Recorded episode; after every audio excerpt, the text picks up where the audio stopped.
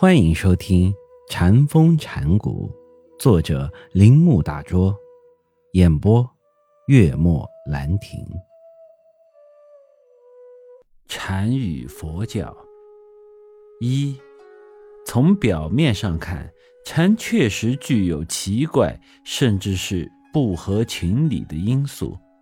他们使原始佛教的忠诚的后继者感到惊讶。并使他们认为禅并非佛法，只是佛教在中国所产生的一个奇特的例外。比如，在下面所表现的道理中，能够了解些什么呢？在《南拳语录》中，当池州崔使君问禅宗五祖，即弘忍大师。为什么他有五百个弟子，却单单把袈裟传给慧能，从而使他成为禅宗的六祖时，五祖是这样回答的：四百九十九个人都了解佛法，唯有慧能例外。他是一个不能以普通标准去衡量的人。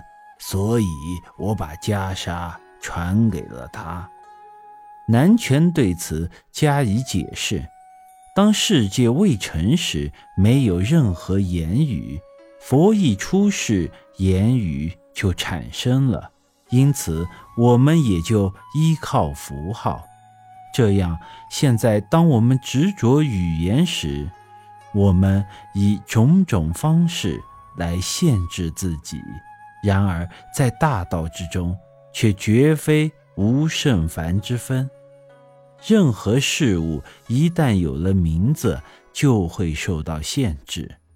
江西有一位老禅师，就是这样开导他的弟子：既无心，也无佛，也无一物。那时，他的弟子们徒劳地把大道当作心。去加以体验。如果可以用这种方法去抓住到，他们就很可能等待着弥勒佛的出现，之后唤起觉悟的思想。这些人如何获得精神自由呢？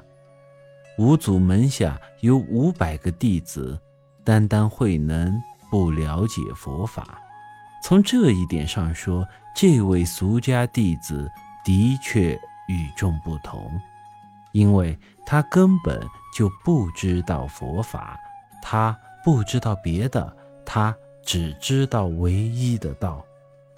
上面这些话虽然不是独特的，但对多数禅学批评家来说，足以引起厌恶。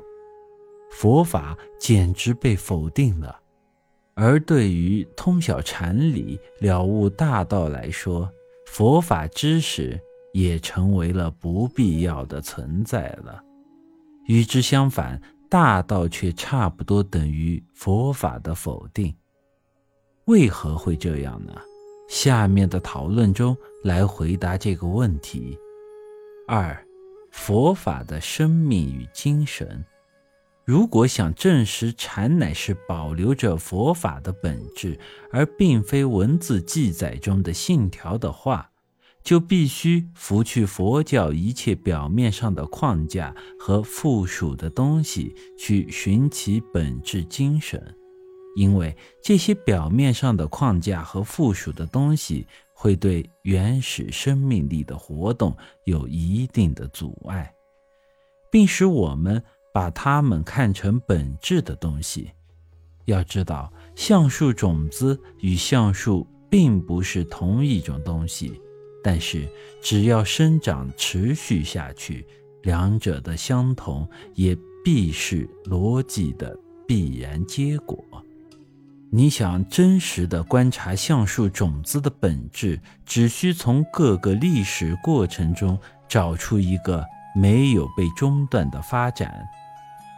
当种子仅仅是种子，并不能表示其他东西的时候，种子里面没有生命，它是一个完成了的东西。在我们宗教的经验中，除了其在历史上可引起人们的好奇心之外，并没有任何的价值。